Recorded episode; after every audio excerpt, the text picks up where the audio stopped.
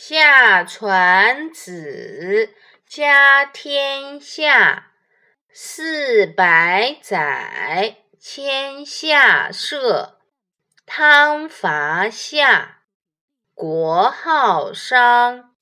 六百载，至纣王。从夏朝开始，废弃了先帝的禅让制。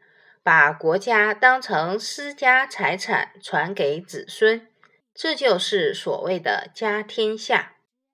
夏朝从大禹开始传给儿子启，以后代代相传，至十六代君夏桀暴虐荒淫而亡国，前后四百余年。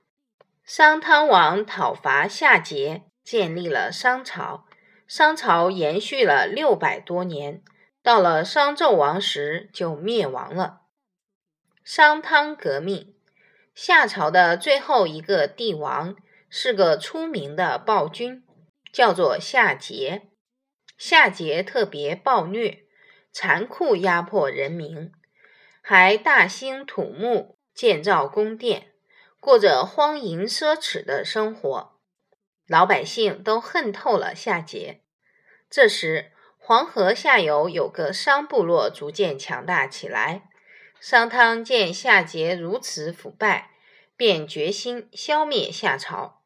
他的一个叫伊尹的手下说：“现在夏桀还有力量，我们可以先试探一下，不去朝贡，看他怎么样。”商汤就按伊尹的办法做了。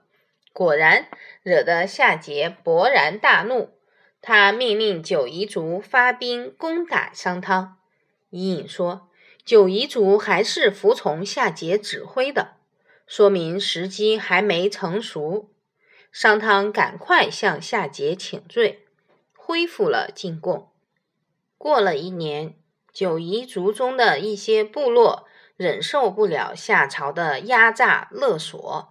逐渐叛离了夏朝，商汤和伊尹看时机到了，就决定起兵推翻夏朝。公元前十六世纪前后，商军在明条（今河南封丘县东）的最后一战中，全歼夏桀的军队，这样夏朝就被新建立的商朝代替了。历史上。把商汤伐夏称为商汤革命。